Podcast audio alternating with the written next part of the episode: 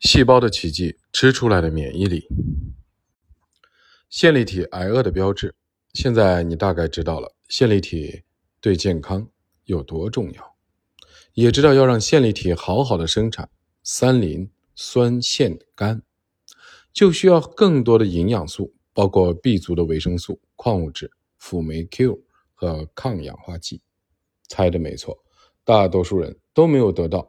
细胞所需的足够的营养素。然而，怎么知道线粒体有没有得到足够的营养素呢？你无法从镜子里看出自己的线粒体是否健康。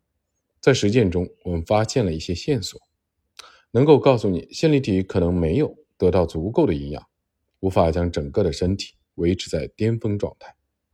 疲劳，如果你总觉得精疲力竭、能量不足。哪怕是在睡眠充足的情况下，说明你的线粒体可能缺乏维生素、矿物质和抗氧化剂。这些物质在细胞的层面上生产能量的必需品。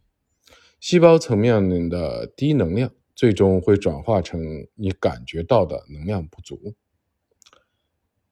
饮食中糖分、淀粉的含量过高，过多的精面、糖和高果糖谷物糖浆会堵塞。你的线粒体降低效率，糖和精致的淀粉对人体产生不利影响的方式有两种：一、卡路里高，但营养质量低，因此你虽然能吃饱，却无无法获得足够的营养，导致体内细胞挨饿；二、促进肠道中有害细菌和酵母菌的生长，这可能导致许多其他的问题。后面我们会详细讨论这一点。超过五十岁，辅酶 Q 是维持线粒体健康高效的重要的营养素，而生产辅酶 Q 的能力会随着年龄的增长而缓慢的下降。五十岁之后，线粒体的效率也会慢慢的下降，特别是在营养状况不理想的时候。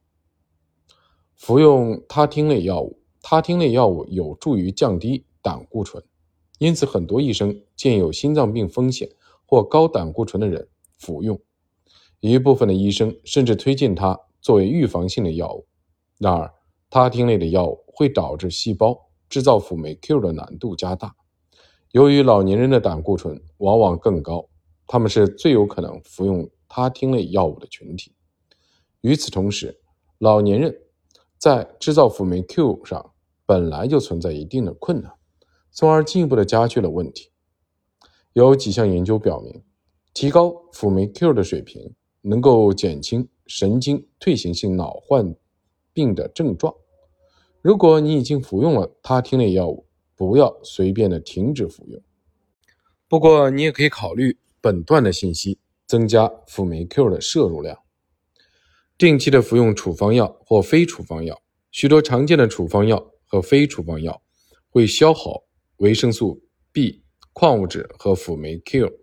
你服药的时间越长，这些营养素可能被消耗的越多，影响辅酶 Q 的药物包括但不限于三环类抗抑郁药、苯二氮卓类、磺胺类、赛珍类利尿剂、贝塔受体阻滞剂、对乙酰氨基酚。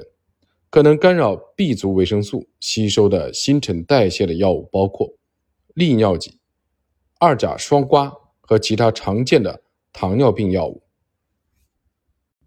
避孕药、降低胃酸的药物、某些抗生素、苯二氮卓类、三环类抗抑郁药、非甾体消炎药如布洛芬、阿司匹林、质子泵抑制剂如奥美拉唑缓释剂、降低胃酸的利尿剂。和药物也可能干扰矿物质的吸收。很多时候，人们一边服用药物，疾病却一边持续的恶化。其中一个原因就是长期用药导致的营养素的消耗。偏头痛或紧张性头疼，偏头疼与紧张性的头疼都与线粒体功能障碍之间存在的相关性。慢性病。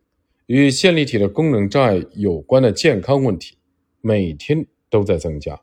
现在已知的就包括糖尿病、心力衰竭、丙型病毒性肝炎、纤维肌痛、精神分裂症、双向情感障碍、癫痫、中风、神经系统疾病、记忆问题和自身的免疫病。慢性病是线粒体长期功能障碍的最明显的表现。当线粒体不能很好的为身体提供能量时，恶性的循环就开始了，最终会导致细胞老化、多器官功能障碍和慢性病。科学研究发现，线粒体的压力是困扰现代人大多数慢性病的根源。你想要变得更健康吗？那就必须把线粒体恢复到最健康的状态。如果你具有以上任何一项或全部的问题，华尔斯方案一定很适合你。其中每个方面都将直接或间接的有益于线粒体的功能恢复。当你补充了足够多的维生素 B、矿物质、抗氧化剂和氨基酸，线粒体就能保持营养充足。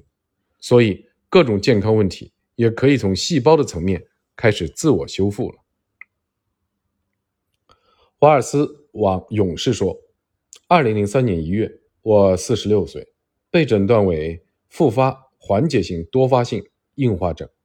尽管我早在很多年前就得了这种病，多年以来我一直坚持传统的医学治疗，用过干扰素贝塔、EA 粉针剂、纳他珠单抗和格拉替雷，但病情仍在不断恶化。